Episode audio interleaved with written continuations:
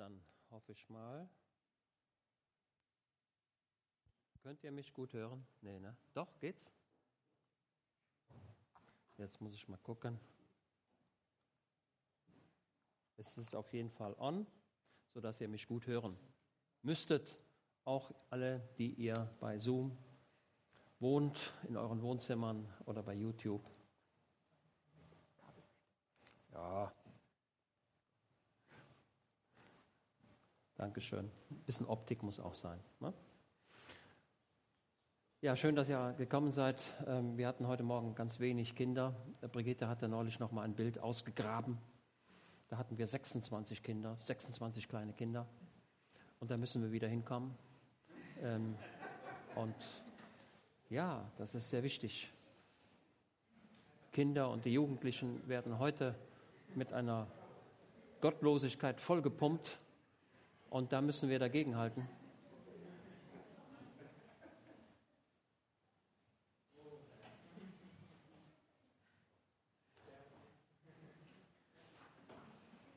Okay. Also wollen wir dafür beten, dass wir viele Kinder haben, bekommen. Das brauchen wir absolut. Okay, ähm, schön, dass ihr heute gekommen seid um das Wort Gottes zu hören. Das ist immer noch das Zentrum des Gottesdienstes, das verkündigte Wort Gottes. Und es mag sein, dass in manchem Herzen eine gewisse Unruhe aufgekommen ist angesichts der letzten Wochen, denn irgendwo türmen sich neue Gewitterwolken auf auf diesem Globus. Ihr werdet das mitbekommen haben, die russischen Streitkräfte stehen im östlich der Ukraine, aber sie stehen auch nördlich der Ukraine und auch südlich der Ukraine. Und es sind nicht nur ein paar hundert Soldaten, sondern es sind zigtausende Soldaten, die dort aufgefahren sind. Und es besteht die Befürchtung, dass die Ukraine, dass es dort Krieg geben wird in Europa. Und das ist eine große Bedrohung, aber aus meinem Verständnis ist es noch nicht das, was wir aus der Bibel kennen. Und meine Empfehlung wäre auch, seid vorsichtig bei all dem, was ihr in den Medien hört. Äh, auch der Westen ist an dieser Situation nicht unschuldig. Es gab Versprechungen des Westens, insbesondere auch im Zuge der deutschen Einheit. Und äh, diese Versprechen sind nicht gehalten worden. Und von daher muss man auch Verständnis haben für die russische Seite. Ähm, aber gleichwohl wollen wir hoffen, dass die Diplomaten ein gutes, eine gute Arbeit machen wollen wir hoffen, dass die, die in Regierung sind, clever sind und wollen wir dafür beten und bitten, dass es dort nicht zum Krieg kommt. Ansonsten wird wieder tausendfaches Leid entstehen hier in Europa. Ihr könnt alle mit dem Auto heute noch, wenn ihr ein schnelles Auto habt, könnt ihr heute noch die Ukraine erreichen. Das sind so 2000 Kilometer. Ne? Tadeusz, 2000, denke ich mal, bis zur Ukraine. 1800, okay. Wenn ihr im Schnitt 180 fahrt, seid ihr in 10 Stunden da. Würde gehen. Dann müssen wir das Auto vom Josef leihen und dann volltanken, dann schaffen wir das. Also ihr seht, die Bedrohung ist da, aber der gläubige Mensch wird in all diesen Bedrohungen sein Vertrauen immer auf den Heiland setzen und sagen, Herr, was auch passiert, ich danke dir, dass du mein Hirte bist und ich muss mich nicht fürchten. Ich sehe die Gewitterwolken und ich sehe, was sich dort zusammenbraut, aber doch, du bist meine Hoffnung. Das ist das Leben des gläubigen Menschen. Ja? So, jetzt hatten wir am letzten äh, Mittwoch eine schöne Bibelstunde und ich möchte auch alle anderen ermuntern, an den Bibelstunden teilzunehmen. Ähm, äh, auch die jungen Leute müssen üben, und äh, aus meiner Sicht dürft ihr alle drankommen, ja, ähm, auch einmal dort ähm, eine Bibelstunde zu machen und sich intensiv mit dem Wort Gottes zu befassen. Das ist notwendig. Wir haben gehört von Josef, der im Haus des Potiphar war, dieser, dieser Handlanger des Pharao, des Königs. Potiphar alle kennen diesen Namen schon im Kinder, in der Kinderstunden kommt der Potiphar vor. Ne? Potiphar, auf Deutsch heißt das dem Sonnengott Ra geweiht. Da kommt, da könnt, könnt ihr auch den Namen Potiphar, da kommt auch Ra irgendwo vor, ne? dem Sonnengott geweiht. Er war die Spitze des Götzendienstes in Ägypten. Und er war die rechte Hand des Königs, er war der Oberste der, des Militärs. Und dieser Mann kaufte Josef vom Sklavenmarkt weg. Und dort diente der Josef und es gelang ihm, der Herr war mit ihm und der Potiphar hatte noch nie einen so guten Knecht, indem er sagte, was für ein glücklicher Umstand. Schön ist es, wenn auch gläubige Menschen in den Unternehmen, da wo ihr arbeitet, wenn ihr dort ein gutes Zeugnis habt und der Chef sagt, Mensch, das ist ein, ob der gläubig ist oder nicht, ist mir egal, der Mann ist gut und den möchte ich behalten.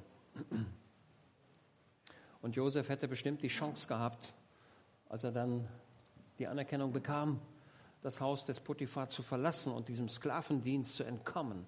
Aber in der Bibel steht klipp und klar, und er blieb in dem Hause Potiphars, Klammer auf, obwohl er hätte gehen können, Klammer zu. Und Josef ist ein Typus auf Christus. Und so kam Christus aus dem Himmel herab auf diese Erde, in das Zentrum des Götzendienstes, und er blieb hier. Auf die Frage hätte der Herr Jesus auch in Gethsemane zum Vater sagen können, Vater, ich komme jetzt nach Hause? Hätte er dort schon in Lukas 4, als er 40 Tage versucht wurde durch den Teufel, hätte er nicht da schon sagen können, Vater, ich komme nach Hause? Aber er tat es nicht. Er blieb. Er blieb und hielt aus. Er und der Vater war eins, war eine Einheit. Und er ging ans Kreuz und bezahlte meine Sünden, Schuld und deine auch. So, jetzt bin ich ja schon ein bisschen älter und ich habe in meinem Leben schon, ein, oder wir haben schon einige Autos gehabt. Und uns geht es gut, aber wir werden nichts mitnehmen. Nichts. Das, was im Leben letztendlich bleibt, ist nicht die Autos, die du gehabt hast und das viele Geld, das du gehabt hast und die schönen Reisen, die du gemacht hast. Wie, alle, wie, schön, wie schön das auch ist, wenn man Reisen macht. Wunderbar. Und wie gerne würde ich mal in dieses Land und jenes Land fahren. Und wie gerne würde ich auch mal Israel bewandern. Von oben nach unten und von rechts nach links. Ist mir nicht, es ist in meinem Leben war es nicht möglich. Aber das, was bleibt, ist die Freude darüber, dass Jesus für mich gestorben ist und ich sein Kind bin.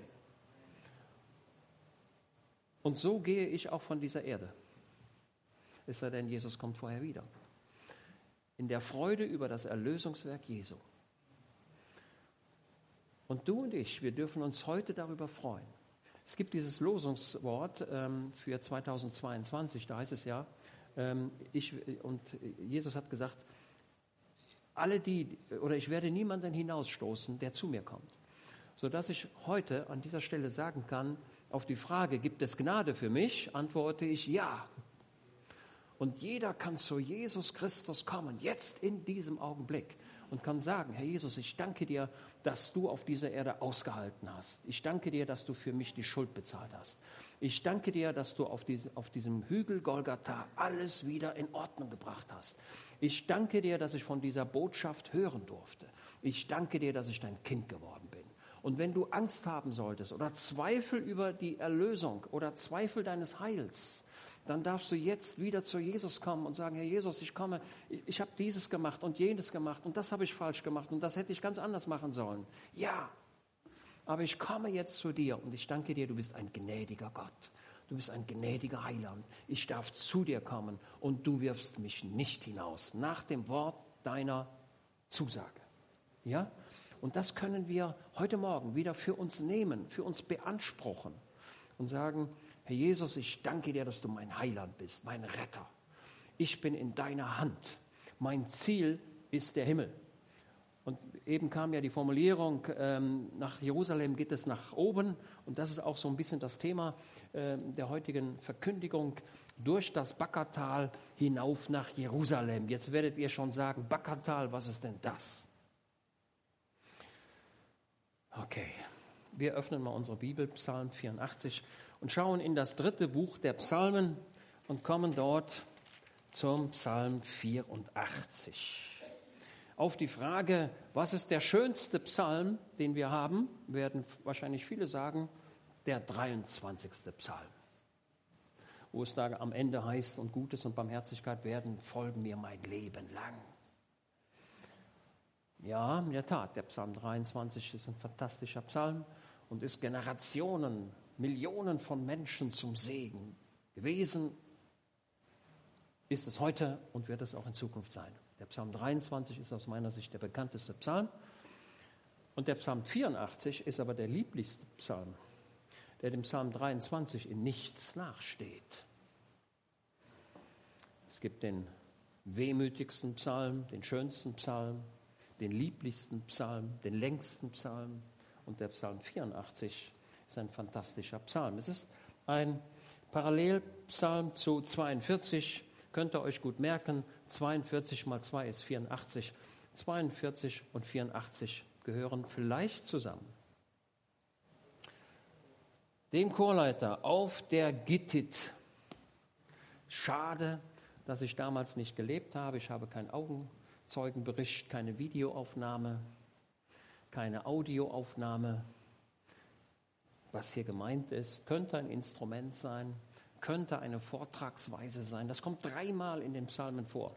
Auf der Gittit. Vielleicht, es gibt einige Bibelausleger, die verbinden das Wort mit Gott. Könnte sein, dass es so ein Lied ist, das beim Keltern des Weines gesungen wurde. Ich weiß es nicht. Schade, dass wir keine genaue Überlieferung haben. Aber es war eine Art von den Söhnen Koras, ein Psalm. Schaut, die Söhne Koras hatten einen Vorfahren, nämlich den Korah, und der war nicht gut. Und dennoch waren die Söhne fantastisch und haben im Tempel gedient. Wir hatten neulich ja die, die schöne Aussage, auch Samuels Söhne waren nicht so gelungen, so drücken wir das mal aus. Ne? Und doch sehen wir in den Nachkommen eine segensreiche Spur. Schön ist es, wenn Eltern segensreiche Spuren legen können. Und das sollen sie auch tun. Der Psalm 84 kommt also von diesen Söhnen Koras auf eine bestimmte Art zu singen, die wir nicht mehr kennen. Und es kommen bestimmte Verse aus diesem Psalm 84 vor und viele kennen einige Verse aus dem Psalm 84, wo es da heißt, dass man lieber an der Türschwelle des Tempels stehen möchte, als wohnen im Hause der Gottlosen. Ein Tag in deinen Vorhöfen ist besser als sonst tausend. Und die Vögel haben ihre Nester gebaut und die Schwalben ihre Häuser und haben ihre Jungen dorthin gelegt. Ne, das sind so ein paar Verse, die ihr möglicherweise kennt. Der Psalm 84. Und dann heißt es, dann startet dieser Vers, wie lieblich sind deine Wohnungen, Herr der Herrscharen. Hier sehen wir den Plural. Wie lieblich sind deine Wohnungen? Aus meinem Verständnis ein Bild auf den Vorhof, auf das Heilige und das Allerheiligste. Und diese Liederdichter, sie erkennen im Tempel das Begehrenswerteste, was es überhaupt gibt. Und dazu möchte ich euch heute ermuntern, das auch zu spüren und zu merken, die Gegenwart Gottes ist das Größte, was es überhaupt gibt. Als ich Kind war und es darum ging, am Sonntagmorgen in den Gottesdienst zu gehen, ich hätte auch mit meinen Freunden am Sonntagmorgen spielen können, mit meinen Vettern hätten wir am Sonntagmorgen schön in den Wald gehen können, vielleicht mit dem Fahrrad hätten da irgendwas Schönes machen können. Und ich hätte auch nicht mitgemusst. Es ist also nicht so, dass mein Vater oder meine Mutter mich gezwungen hätten und sagen, so, jetzt musst du mit. Aber ich kann mich sehr gut erinnern, als ich so 10, 12, 13, 14 war, ich bin gerne in den Gottesdienst gegangen, weil ich etwas gespürt habe. Ich habe etwas gespürt von der Gegenwart Gottes. Und ich wünsche mir, dass wir Gottesdienste haben, wo die Gegenwart Gottes gespürt wird. Ja, es gibt nicht nur äh, eine reine Wissensverkündigung, sondern Gottes Gegenwart muss sich, und ich drücke es mit muss, oder ich sage soll und muss, und das ist das, was ich begehre, Gottes Gegenwart muss sich, muss sich auf die Gemeinde legen. Und das wird sie tun in einer Atmosphäre des Lobpreises, in einer, in einer Atmosphäre der Offenheit, ja, wo sich jede Seele öffnet und sagt, Herr, ich begehre dich. Okay? Und ich habe oft genug die Gegenwart Gottes gespürt. Es ist nicht jeder Gottesdienst gleich. Mal so, mal so. Also das ist so meine Erfahrung. Aber ich wünsche dir und mir das Erleben der Gegenwart Gottes. Und das gibt uns eine, eine, eine Glaubensstärke, eine Zuversicht. Also öffnen wir uns alle dem Wirken des Heiligen Geistes. Und hier sagt, sagen die Söhne Koras, wie lieblich sind deine Wohnungen, Herr der Herr Scharen. Und jetzt drücken sie etwas aus. Es sehnt sich, ja, es schmachtet meine Seele nach den Vorhöfen des Herrn, mein Herz und mein Leib. Sie jauchzen dem lebendigen Gott entgegen. Die Formulierung der lebendige Gott kommt dreimal vor in dem Psalmen. Und dann hört es auch schon wieder auf. Auf jeden Fall hatten die Söhne Koras Gott als einen lebendigen Gott erlebt. Und dann sagten sie, Herr, wir möchten gerne das spüren. Das ist uns wertvoller als Geld. Das ist uns wertvoller als eine Urlaubsreise. Das ist uns wertvoller als alles andere. Es sehnt sich danach. Und nicht nur die Seele, sondern auch der Körper. Mein Herz und mein Leib, sie jauchzen dem lebendigen Gott entgegen. Es handelt also von der Sehnsucht, Gottes Gegenwart zu erleben und zu spüren, seine Zuneigung zu merken. Kann man die Zuneigung eines Menschen spüren? Ja. Kann man die Zuneigung Gottes spüren? Ja. Kann ich selbst Zuneigung geben? Ja. Okay. Viele Leute haben versucht herauszufinden, was der Hintergrund von Psalm 84 ist. Da wird ja eine Sehnsucht ausgedrückt. Ist es die Sehnsucht des Pilgers nach Jerusalem? Ist es die Sehnsucht eines Menschen, der lange nicht in Jerusalem war? Ist es, ist es die Sehnsucht eines Menschen, der lange nichts von Gott gespürt hat? Der jetzt sagt, Heiland, eigentlich habe ich die letzten Jahre überhaupt nichts gespürt. Ich war nur eine Maschine und bin zum Gottesdienst gekommen, weil ich immer zum Gottesdienst komme, aber gespürt habe ich kaum etwas. Könnte auch der Grund sein. Es könnte aber auch sein, dass der Psalm 84 auf den Erfahrungen von König Josaphat aufbaut. Mal gucken, ob es mir gelingt, das vielleicht gleich deutlich zu machen. Auf jeden Fall haben wir die Sehnsucht hier nach der Nähe Gottes. Und das ist das Einzige, was tragfähig ist in diesem Leben, das Erlösungswerk Jesu am eigenen Körper, an der eigenen Seele, im eigenen Geist zu spüren. Und dann kommt der Vers 4, den ich eben schon erwähnte. Auch der Vogel hat ein Haus gefunden und die Schwalbe ein Nest für sich. Ja, wo hat der Vogel denn das Haus gebaut? Wo hat die Schwalbe ihr Nest gebaut? Im Tempel.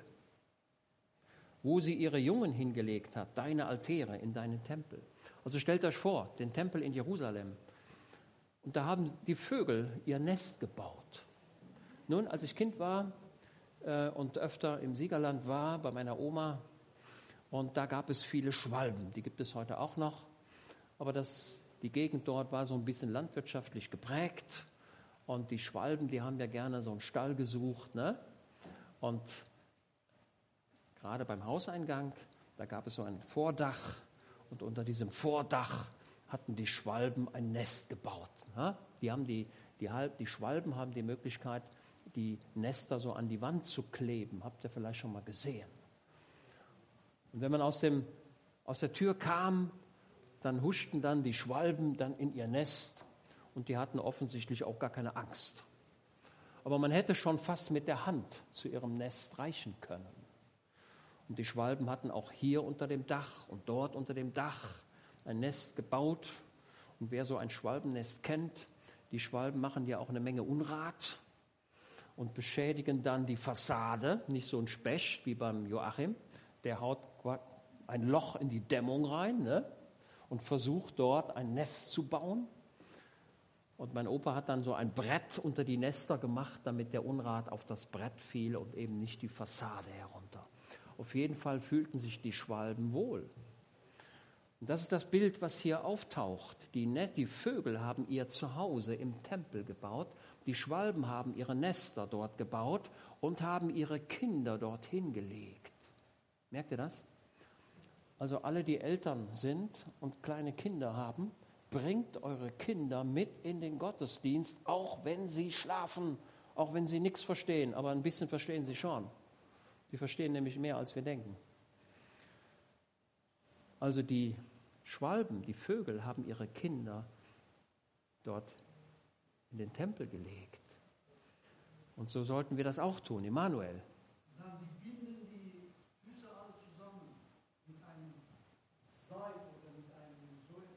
Ja?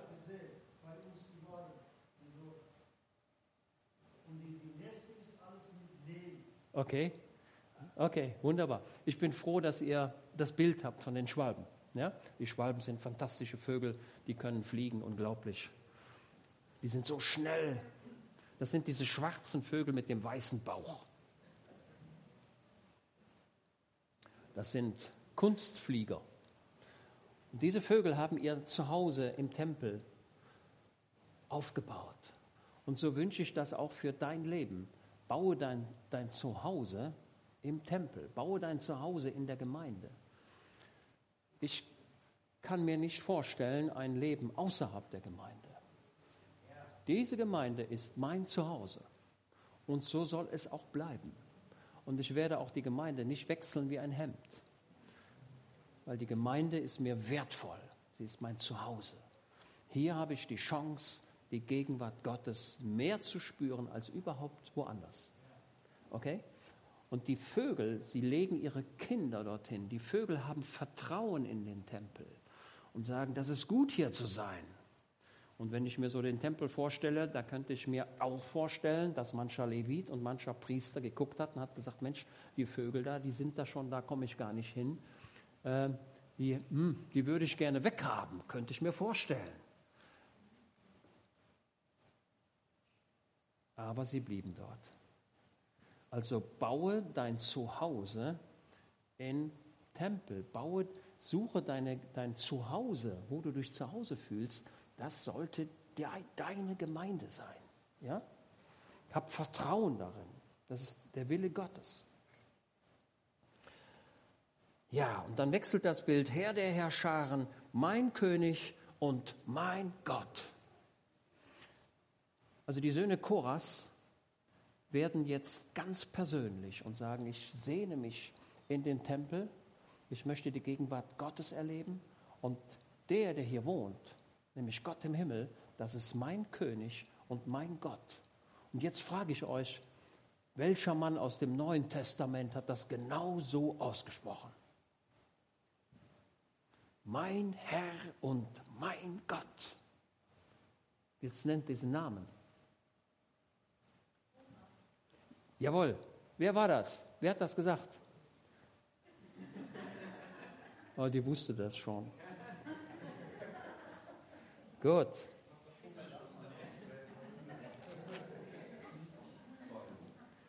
Also wenn jemand sagt, mein König und mein Gott, dann ist das sehr persönlich. Die Liederdichter sagen nicht von ihm, sie sprechen nicht von ihm, sondern sie sprechen von meinem König. Er ist mein König. Und ein König, der kann regieren. Der König sagt, tu dies, tu jenes. Und was müssen die anderen tun? Sie müssen gehorsam sein. Aber der Herr Jesus ist ein guter König. Er ist kein Despot. Mein König und mein Gott. Und wir lesen diese Parallelstelle aus Johannes Evangelium Kapitel 20. Da sagt, da sagt die anderen Jünger zu ihm, wir haben den Herrn gesehen. Johannes 20, ne? Er sprach zu ihnen, wenn ich nicht in seinen Händen das Mal der Nägel sehe und meine Finger in das Mal der Nägel lege und lege meine Hand in seine Seite, so werde ich nicht glauben. Und Jesus hat das gehört, ne? Jesus hat aber noch ein paar Tage gewartet. Wie viele Tage hat er gewartet? Hat er den Thomas noch mal schmoren lassen. Acht Tage. Acht Tage. Acht hat eine besondere Bedeutung in der Bibel. Und nach acht Tagen waren seine Jünger wieder drinnen und Thomas bei ihnen. Da kommt Jesus, als die Türen verschlossen waren, und trat in die Mitte und sprach, Friede euch. Also der neue Leib, der kann, ist nicht an Zeit und Raum gebunden. Unglaublich, oder? Ach Mensch, wie gerne wünsche ich mir so einen Vorgeschmack von diesem neuen Körper. Dann spricht er zu Thomas. Schaut mal. Jesus hat das während der acht Tage nicht vergessen. Ne? Und er wendet sich dem Thomas zu. Er schaut in seine Augen. Reiche deinen Finger her und siehe meine Hände und reiche deine Hand her und lege sie in meine Seite und sei nicht ungläubig, sondern gläubig. Wie weit war der Thomas von Jesus weg? Antwort, eine Armlänge. Jesus trat ganz nah an ihn heran und sagte, Thomas, ich sehe dein Problem. Du hast ja gesagt, du würdest nicht glauben und so weiter. Obwohl alle, die es gesagt haben, und die sind alle so, ne? also ich weiß gar nicht, warum der Thomas das nicht glauben konnte, aber irgendwie hat der, gibt er ja diese Superzweifler. Thomas war der Superzweifler. Und Jesus wendet sich ihm zu. Thomas antwortete und sprach zu ihm, mein Herr und mein Gott. Habt ihr dieses, ja? Damit bringt der Thomas zum Ausdruck, Herr, ich habe es begriffen, ich habe es verstanden.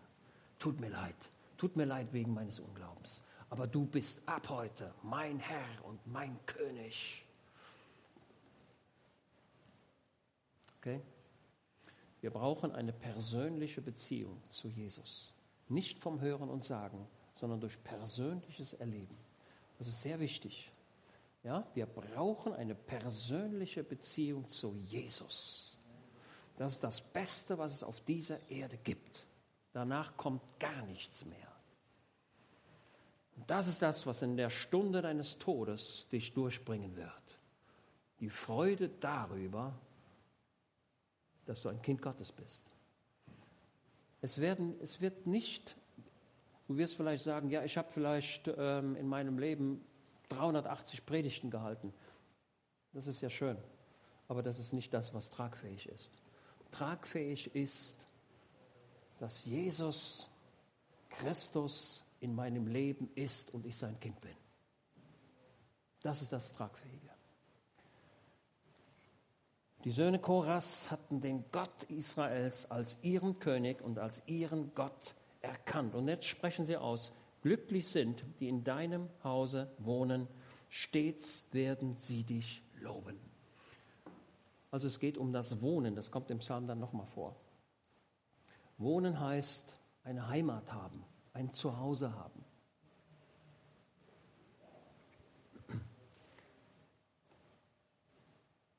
Also alle die, die ihr heute hier seid, wenn ihr euch zur Gemeinde Jesu zählt, dann seid ihr glücklich und ihr dürft den Heiland loben. Ihr dürft in den Zustand der Anbetung kommen. Ne? Oft ist es ja so, dass wir beten, Herr, mach doch bitte morgen, dass das ist. Herr, mach doch morgen, ähm, dass das ist. Herr, kannst du nicht Folgendes machen, ähm, dass der das und das tut? Herr, mach doch das und das. Ne? Also betet ihr schon mal so, dass ihr sagt, Herr, mach doch das, mach doch das, mach doch das. Dürfen wir auch. Aber vorher gehen wir immer in den Zustand der Anbetung, indem wir sagen, Herr Jesus, ich danke dir, dass du mein König bist. Ich danke dir, dass du mein Gott bist. Ich danke dir, dass ich dir vertrauen darf. Ich danke dir, dass du mein Erlöser bist.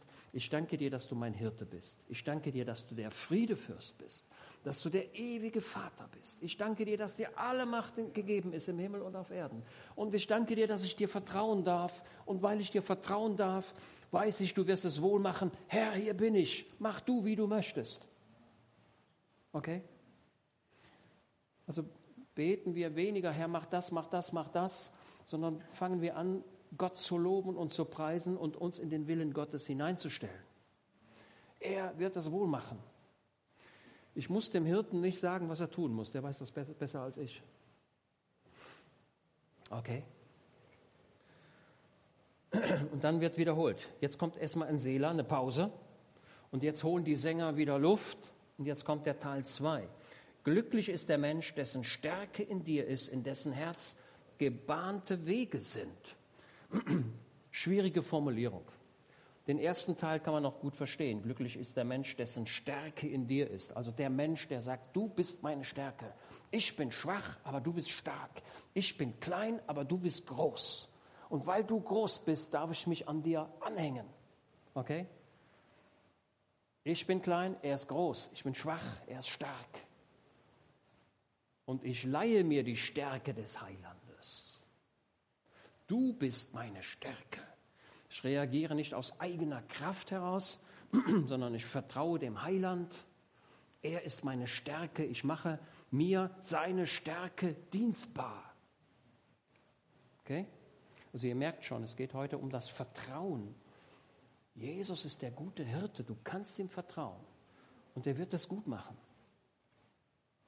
in dessen Herz gebahnte Wege sind. So, jetzt ist eine schwierige Formulierung. Was heißt das denn, gebahnte Wege? In dessen Herz gebahnte Wege sind. Kann mir das jemand erklären? Mit anderen Worten, die dir von Herzen folgen, gebahnte Wege im Herzen haben, bedeutet, dass ich Gottes Wege in meinem Herzen aufnehme, dass ich das tue, was er schon für mich vorbereitet hat. Ich muss in die, ich kann in diesen in diesen, so jetzt haben wir ja dieses Jahr keinen Schnee gehabt oder nur wenig. Aber gibt es jemand von euch, der schon mal im Winter Skilanglauf gemacht hat? Skilanglauf. Nicht. Also wir hatten früher Ski, also ich hatte äh, Langlauf-Ski, ähm, aber irgendwann habe ich die dann doch weggeworfen, weil die Bindung nicht mehr so modern war und ich habe mir seitdem auch keine neuen gekauft. Aber wer Skilanglauf macht, da gibt es so eine Maschine, die machen Spuren. Oder ihr seht das auch bei der Olympiade, wenn da so Spuren sind. Und der Skilangläufer nimmt die Spur desjenigen, der vor ihm die Spur gemacht hat. Ne? Und der geht genau in diesen Spuren, weil das perfekt gleitet. Ja? Durch, durch einen gewissen Druck führt das Ganze zu einem schönen Gleitvorgang. Das sind die gebahnten Wege. Ich gehe in den gebahnten Wegen also ich gehe im Willen Gottes. Ich tue genau das, was er für mich vorgesehen hat. Ich gehe keine eigenen Wege. Habt ihr den Gedanken? Also glücklich ist der, der mit dem Willen Gottes einverstanden ist. Ja? Also nimm mal, reduziere mal deine eigenen Wünsche. Bete nicht immer, Herr, mach, Herr, mach das mal, Herr, mach das mal, und Herr, gib mir doch mal die Möglichkeit, dass ich einen schönen Mercedes-Benz S-Klasse am besten umsonst kriege. Und Herr, mach doch mal, mach doch mal, dass ich im Preisausschreiben gewinne. So, ich war im Dezember auch im Baumarkt und dann habe ich auch bei der Kasse so einen Schein bekommen, so ein Los bei der Weihnachtsverlosung. Ne? Wahrscheinlich werdet ihr alle irgendwo im Edeka oder im Baumarkt so einen, so so, und dann, hab, ja, dann haben wir die Lose auch an die, an die Küchenpinnwand angepinnt. Und ich habe mir eigentlich auch gewünscht, wäre ja auch mal schön, wenn ich gewinnen würde. Ne? Ich habe wieder nicht gewonnen. Aber es geht auch nicht darum, jetzt etwas zu gewinnen. Wenn du was gewinnst, dann ist es eine Zugabe sondern beten wir, Herr, ich möchte in deinen Wegen gehen, in gebahnten Wegen, in Spuren, die schon vorgezeichnet sind. Herr, lass mich deinen Weg erkennen, damit ich daran gehen kann und ich keine eigenen Spuren gehen muss. Denn wenn man einen eigenen Weg geht, ist das mühselig. Und hin und wieder muss man auch die eigene Spur zurückgehen wieder da, wo man abgebogen ist, um dann wieder richtig zu gehen. Also die Wege, die der Heiland hat, sind gut und richtig. Da kannst du ihm vertrauen. Okay? Also, glücklich der Mensch, in dessen Herz gebahnte Wege sind, auf denen wir gehen können. Und auch für dein Leben gibt es einen Weg und dann geh den bitte auch. Und jetzt kommt, jetzt kommt das Backertal, schwieriger Vers, Vers 7. Sie gehen durch das Tränental und machen es zu einem Quellort.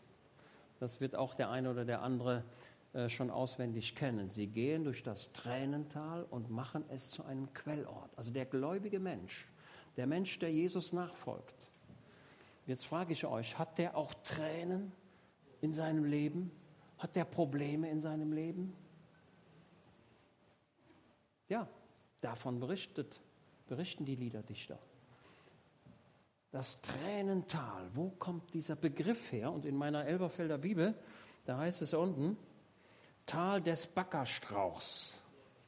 Ne, ich weiß nicht, was ihr in euren Bibeln da stehen habt. Kann sein, dass ihr eine Anmerkung habt. Der Backerstrauch. Ich biege mal an dieser Stelle kurz ab. 2. Chronik 20. 2. Chronik 20, da lesen wir von einem König, wir schreiben ungefähr das Jahr 850 vor Christus. Und da haben wir den König Josaphat.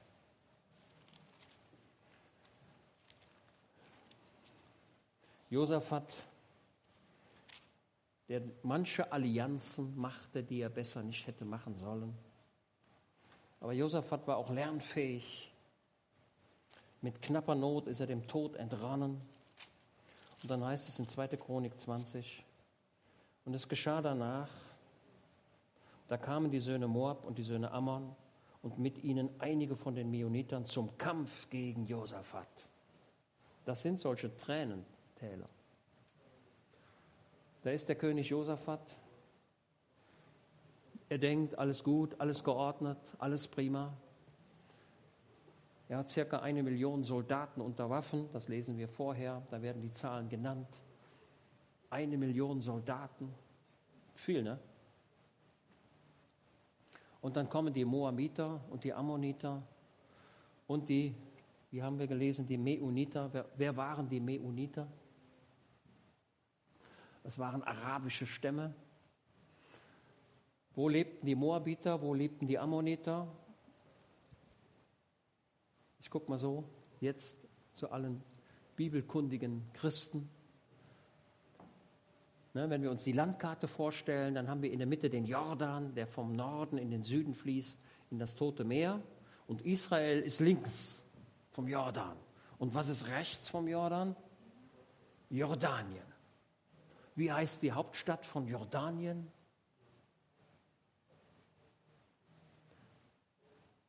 Amman. Und da haben wir noch den Rest von Ammon. Ammon und die Moabiter, das waren Länder, wenn wir uns die Landkarte vorstellen, östlich des Jordan, Jordanien. Und dann geht es in den Süden. Also die Ammoniter, die Moabiter und die Araber, sie machen sich auf und zum Kampf gegen Josaphat. Hat sich Josaphat das gewünscht? Was meint er? Hat er sich Krieg gewünscht? Wollte er dieses Problem haben? Nein, er wollte das Problem nicht haben. Und dann sagt Josaphat, oder es heißt dort, eine große Menge ist gegen dich gekommen von jenseits des Meeres. Schaut mal, die Leute, die, diese, diese Völker, die sind, dann, die sind dann in den Süden gegangen, um das Tote Meer rum und auf der anderen Seite wieder hoch, Richtung Jerusalem. Da fürchtete sich Josaphat und richtete sein Angesicht darauf, den Herrn zu suchen. Und genau das ist der richtige Weg. Habt, ist okay, wenn das sehe ich das auch da vorne. Okay. Genau das ist der richtige Weg. Es werden Probleme auf dich zukommen. Und was ist der richtige Weg jetzt? Da fürchtete sich Josaphat und richtete, richtete sein Angesicht darauf, den Herrn zu suchen. Auch das ist eine schwierige Formulierung, ja, sein Angesicht darauf richten, den Herrn zu suchen. Mit anderen Worten, er sagte, Herr, ich brauche deine Hilfe, ich weiß jetzt nicht, was ich tun soll.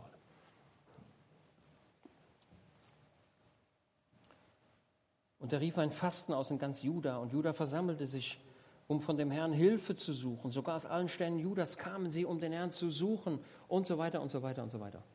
Sie suchen Gott von ganzem Herzen. Ja, da ist ein Problem, ein mächtiges Problem. Und Josaphat sucht. Er macht Gott zu seiner Stärke. So geht das. Also wer Gott zu seiner Stärke macht, der sucht ihn und sagt, ich habe ein Problem und ich weiß nicht, was ich tun soll.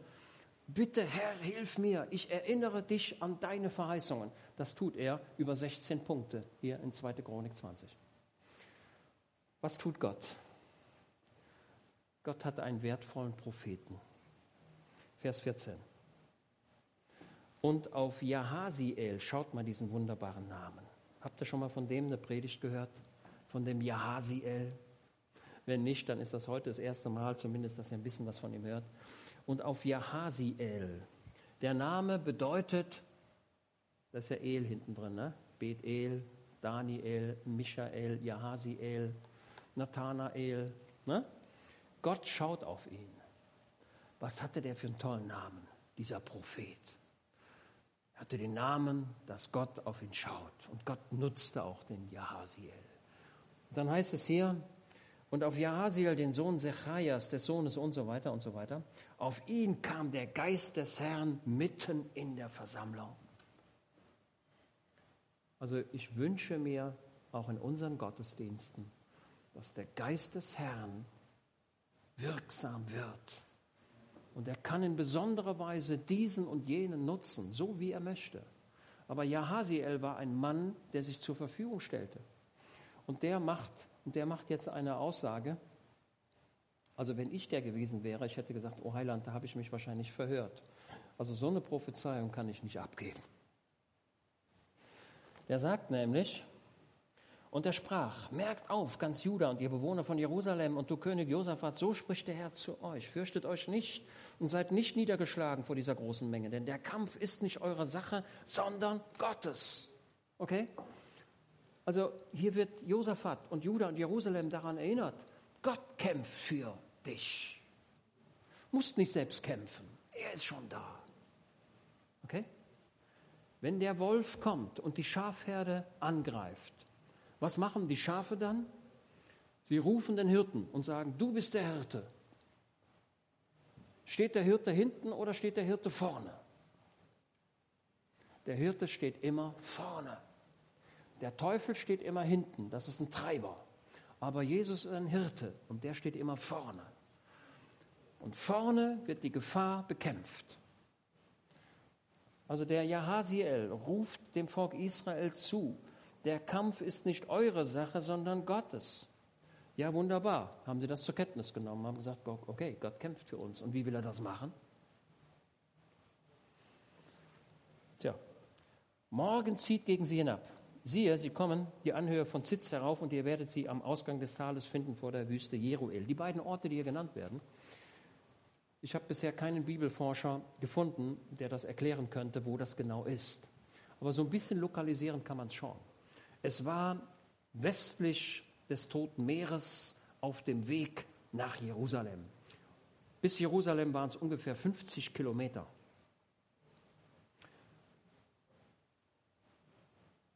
Wie weit kann ein Pferd rennen am Tag? Ihr seid doch alle kundig.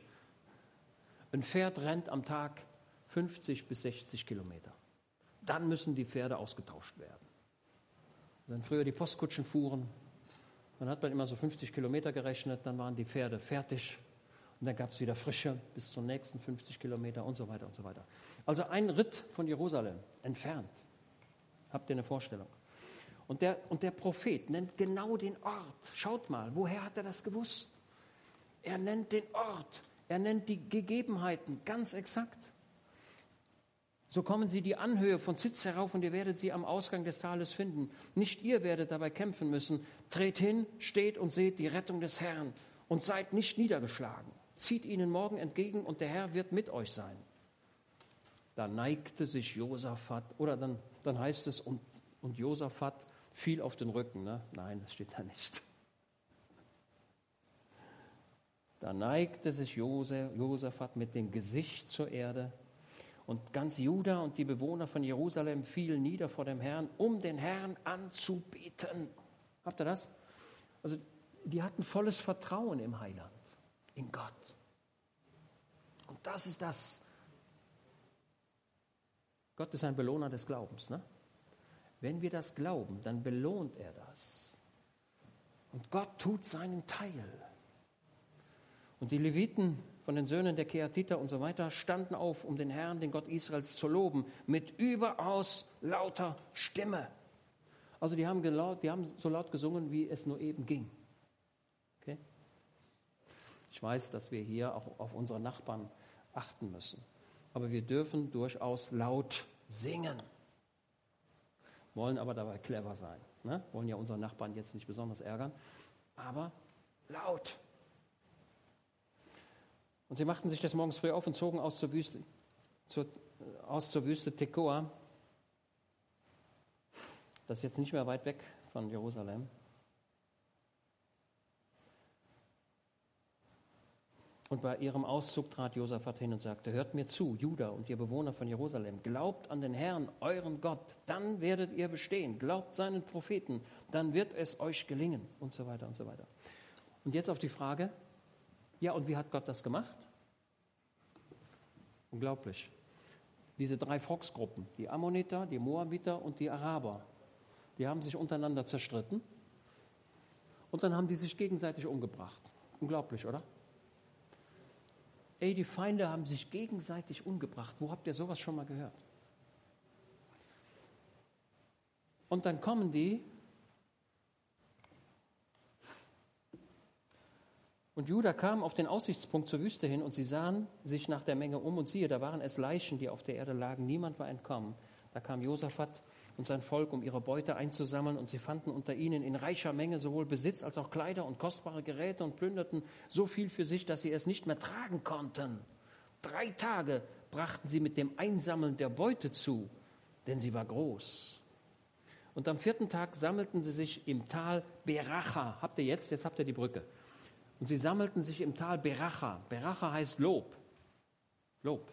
Beracha. Und es gibt einige Bibelausleger, die sagen, Beracha hört sich so an wie Baka. Ne? Baka, das sind so Sträuche. Und Beracha hört sich so ähnlich an. Könnte sein, dass wir hier eine Verbindung haben im Hintergrund. Denn dort dankten sie dem Herrn. Beracha ist das Lobpreistal. Das ist das Tal Beracha. Beracha heißt auf Deutsch Lob. Man kann gucken, ob das auch stimmt. Hebräisch, Dank oder Lobpreis, jawohl. Denn dort dankten sie dem Herrn. Daher gab man diesem Ort den Namen Beracha bis auf den heutigen Tag. So, und jetzt noch eins. Wenn wir zurückkommen zu Psalm 84. Sie gehen durch das Tränental und machen es zu einem Quellort. Also Baka. Beracha und Baka scheint wohl zusammenzugehören. Und Baka heißt weinen, Tränen, ne? Tränental, Tal des Weinens, Tal der Tränen. Denn diese Sträucher, die dort waren, so einige Bibelausleger, die sonderten Harz ab oder eine kleine Frucht, das sah aus wie eine kleine Träne. Dieses Tränental wird zu einem Lobpreistal. Merkt euch diesen Vers. Sie gehen durch das Tränental und machen es zu einem Quellort. Warum machen sie das? Warum machen sie das Tal der Tränen zu einem Segensort? Was, warum ist das so? Weil sie dem Herrn glauben und weil sie ein Ziel haben. Das Ziel ist nämlich Jerusalem. Okay? Das Ziel ist die Gegenwart Gottes. Wenn wir in, der, in diesem Bewusstsein leben, unser Leben zubringen, indem wir sagen, Herr, ich danke dir, dass du eine Heimat für mich gemacht hast. Ich danke dir, dass du eine Wohnung für mich gemacht hast im Himmel, Johannes 14. Ich danke dir, dass du eine Stadt im Himmel hast, deren Baumeister du bist. Ich danke dir. Wie sagt der Hebräerbriefschreiber, wir aber sind gekommen zu der Stadt des lebendigen Gottes, zu den Myriaden von Engeln, zu der Festversammlung Gottes. Merkt ihr das? Wie, der Glaub, wie das Glaubensauge schon in den Himmel reicht? Wenn du traurig bist, wenn du ein Problem hast, wenn du viel Traurigkeit, hast, und das wirst du haben, dann schau auf das Ziel. Schau auf das, was Jesus für dich bereitet hat. Und wenn du genau diese, diese, Eigen, diese Eigenschaft hast, dass du auf das Ziel schaust, indem du sagst, hey, Herr Jesus, ich habe hier eine kleine Wohnung und da, da ist es auch feucht drin und, und da regnet es rein und ist nicht gut. Ja, dann schau mal ein bisschen nach vorne. Es gibt eine Wohnung, da wird es nicht mehr reinregnen. Es wird eine Wohnung geben, wo es nicht mehr kalt ist. Und da gibt es keinen Schimmel.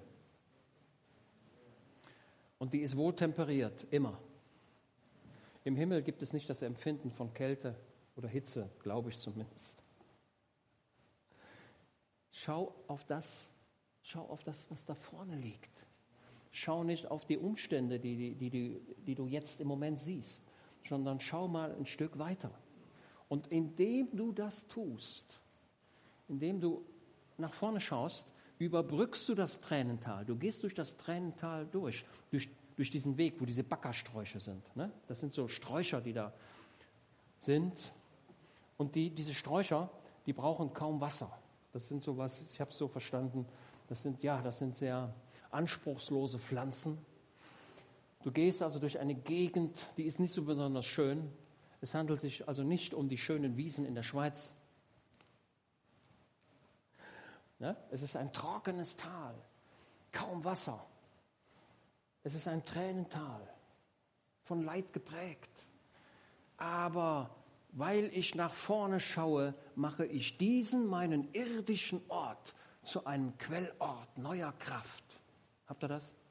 Der gläubige Mensch hat einen Vorzug gegenüber jedem anderen. Ne, ich habe mir in meine Bibel reingeschrieben, die im Glauben erlebte Nähe Gottes ist allen anderen Quellen überlegen. Ja, du kannst sagen, Mensch, ne, ich, also ich habe einen Kollegen, der, ähm, der geht abends da zu so philosophischen Vorträgen. Ja, gut, kann er machen. Der eine macht dies, der andere macht das. Warum machen sie es? Weil sie sagen, ja, ich bin interessiert, was haben die Philosophen schon gedacht, ne? was haben die für Probleme gewälzt, wunderbar, kann man ja machen. Aber das ist alles Käse. Das, was dich durchträgt, ist das Ziel. Also wir leben zielorientiert. Ja? Das Ziel ist der Himmel. Da gehe ich hin. Und indem ich das tue, verändere ich das Tal mit den Schwierigkeiten, wo also die Tränen da sind. Also das, das Tränental ist ein Tal. Also wir haben verschiedene Täler in der Bibel, ne? aber das ist ein Tal, was uns hier geschildert wird. Das ist, das ist geprägt von, von Entbehrungen, ja? von, von Durst. Das ist nicht so schön. Aber wir gehen dadurch, indem wir auf das Ziel schauen. Habt ihr den Gedanken? Das ist, das ist das, was wir aus diesem Psalm lernen. Wir gehen durch das Tränental, durch das entbehrungsreiche Tal dieses Lebens und machen es trotzdem zu einem Quellort. Wie viele Menschen, gläubige Menschen habe ich erlebt, die wirklich Leid hatten, wo der Tod in der Familie war, wo Krankheit war, wo Verlust war. Trotzdem haben sie dieses Tränental zu einem Quellort gemacht, zu einem Ort des Segens. Okay. Ja, mit Segnungen bedeckt es der Frühregen. Sie gehen von Kraft zu Kraft. Sie erscheinen vor Gott in Zion. Das ist jetzt das Ziel. Zion, also ist der Zion als Inbegriff des Zieles. Zion ist der Ort, wo Gott sich offenbart, wo Gott lebt, wo Gott ist. Okay? Sie gehen von Kraft zu Kraft. Vielleicht könnt ihr es so ein bisschen verstehen. Herr, Gott der Herr Scharen, höre mein Gebet, vernimm es, o oh Gott Jakobs. Und jetzt kommt, die Sänger hören auf, kleine Pause. Und jetzt geht's weiter. Blicke doch, o oh Gott, auf unseren Schild, schaue an das Antlitz deines Gesalbten. So, schwieriger Vers. Ja? Also ich verkenne nicht, das ist richtig schwierig. Aber deswegen dürfen wir darüber nachdenken. Schaut mal, schaue an das Antlitz deines Gesalbten. Also, da, ist, da bist du und ich, der gläubige Mensch. Und wir sagen, himmlischer Vater, schaue bitte das Antlitz deines Sohnes an, wenn du auf mich schaust. Okay?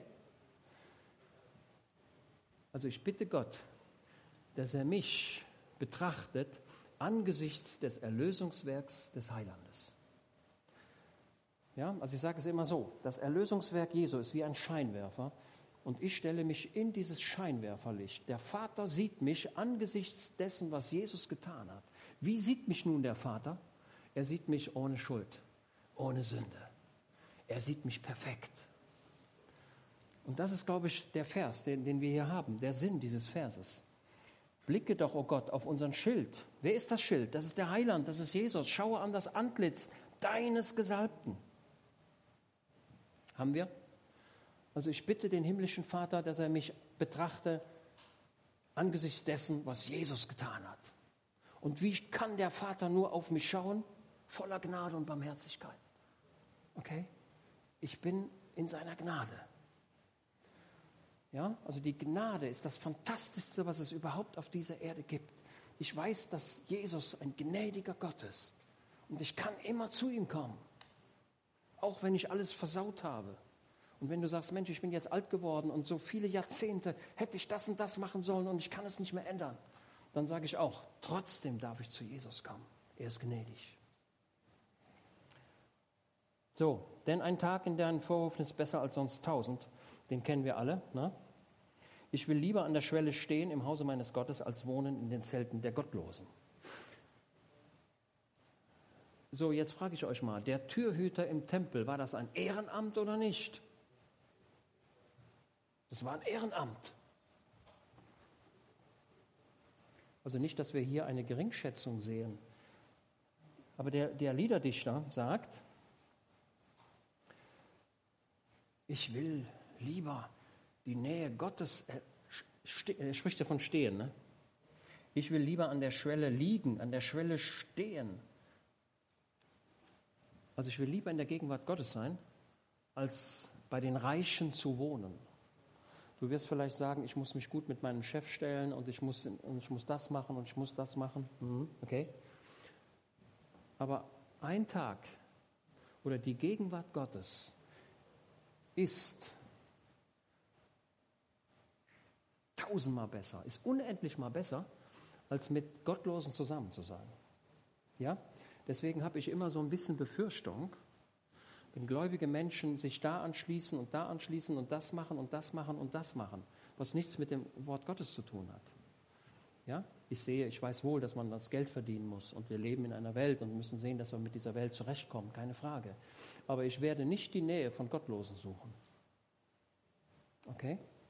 Sondern ich möchte vielmehr mit Menschen zusammen leben, die genau so denken, die Jesus auch erlebt haben. Ja? Wir haben ja eben das mit dem Haus, mit, dem, mit den Vögeln gehört. Die Vögel, die ihr Nest im Tempel auf, angeklebt haben. Dieser Vers, das war so der Leitvers, als in Herrenhut, das Herrenhut wird vielleicht der eine oder der andere kennen, in Herrenhut, da kamen Gläubige aus Böhmen und Mähren, die kamen in den Norden und haben dort in Ostdeutschland, in diesem Ort Herrenhut, ein neues Zuhause gesucht und haben es auch gefunden. Fantastischer Ort. Vielleicht Graf Zinzendorf wird vielleicht dem einen oder dem anderen bekannt sein. Von diesem Ort ging dann eine Menge Segen aus. Wenn ihr in der Weihnachtszeit durch die Straßen geht, dann könnt ihr so Weihnachtssterne kaufen und dann steht da oft Herrenhuter Weihnachtssterne. Und als man die Grundlagen für Herrenhut legte, zitierte man den Psalm 84, Vers 4.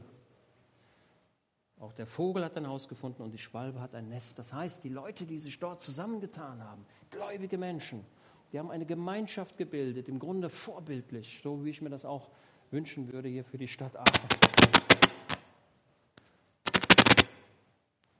Das war ich nicht. Nee, ist alles gut, alles gut. Alles gut. Ist okay, gut.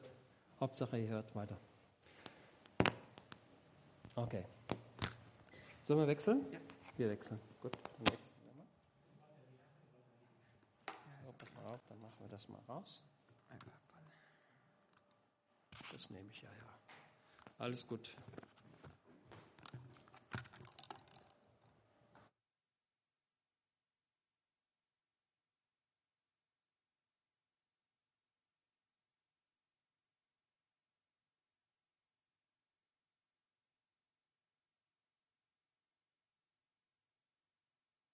Ist gut. Es wird schon gehen. Ja, ihr habt ja recht.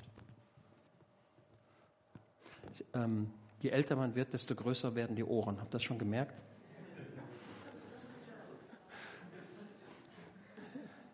Die Ohren hören nämlich nie auf zu wachsen. Deswegen haben alte Menschen große Ohren. Kinder haben kleine Ohren, also in Relation natürlich. Ne? Natürlich haben Kinder kleinere Ohren, aber Ohren wachsen immer. Ne, Tadeusz?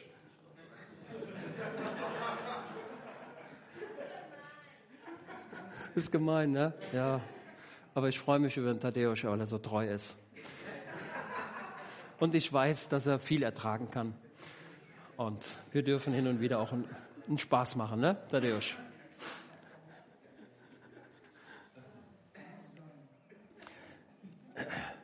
Also er sagt, ich möchte lieber, also schon die Schwelle reicht mir, um dort zu stehen, aber ich möchte nicht, der Kern meines Lebens ist nicht, ist nicht bei den Gottlosen.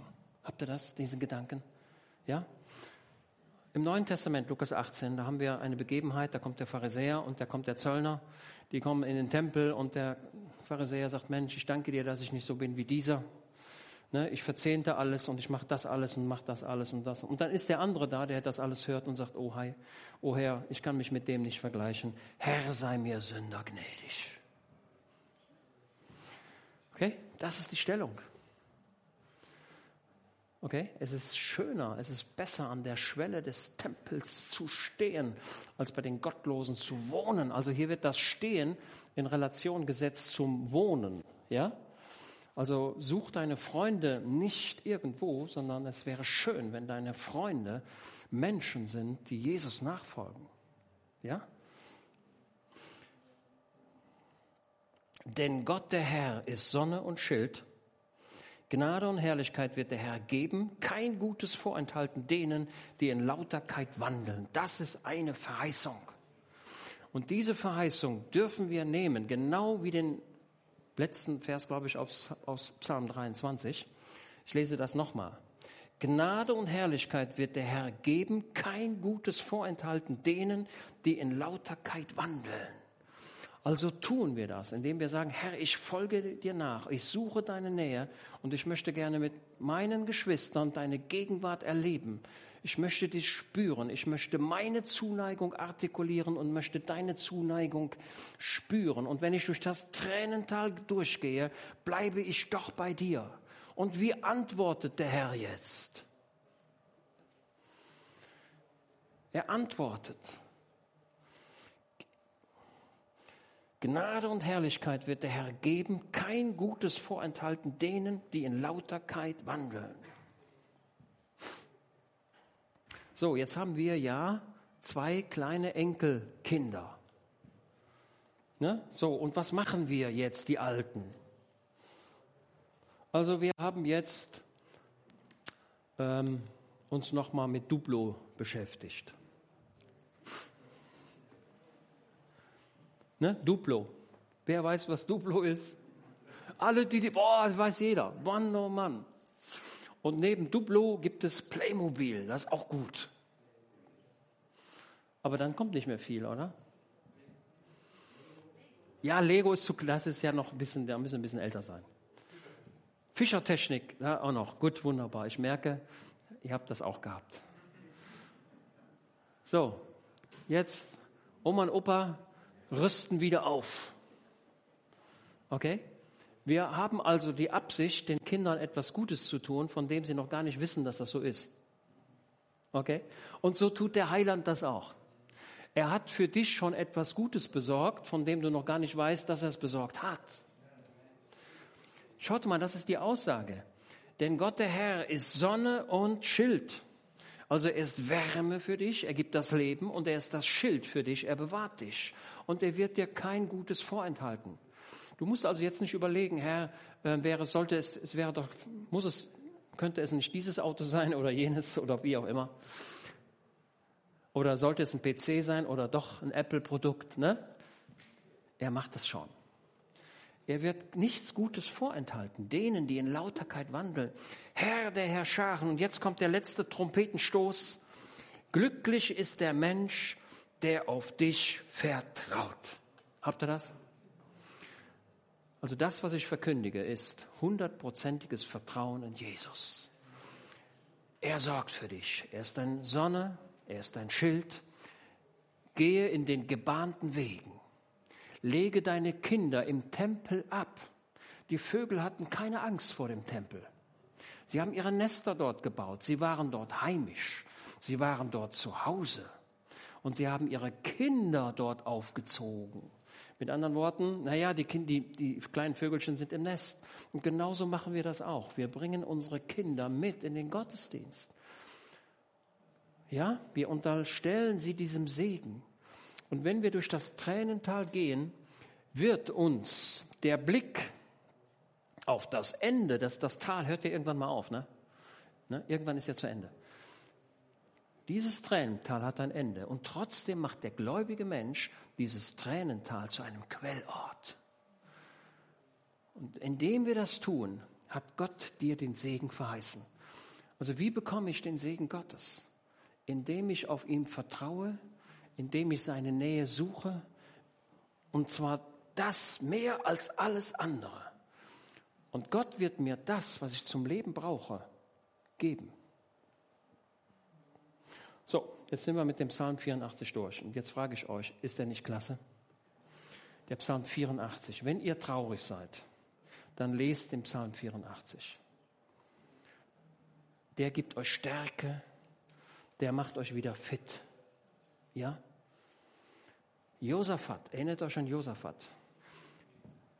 Gott hat für ihn den Sieg gemacht, ohne dass Josaphat auch nur einen Pfeil schießen musste. Die Feinde haben sich gegenseitig umgebracht und der Jahasiel hat das prophezeit. Und jetzt achtet mal auf diesen Mut dieses Jahasiels, der genau das verkündigt. Ihr braucht nichts tun, Gott kämpft für euch. Ja, also dieser Jahasiel war ein echter Prophet, der den Mut hatte, das auch auszusprechen, was Gott ihm offenbart hatte. Und das war wirklich eine ganz, also das war eine Prophezeiung, die muss ja erstmal eintreten. Ne? Denn wenn sie nicht eintritt, dann ist es ja ein falscher Prophet. Ne? Okay, ja, liebe Gemeinde, ich bin damit zum Ende gekommen. Und ich hoffe mal, dass ihr ein bisschen Kraft schöpfen konntet und eine, eine Wegweisung bekommen habt. habt. Psalm 84. Es ist der lieblichste Psalm, den wir in den 150 Psalmen haben. Gott mit euch und jetzt werden wir noch ein bisschen singen, ne, denke ich doch, oder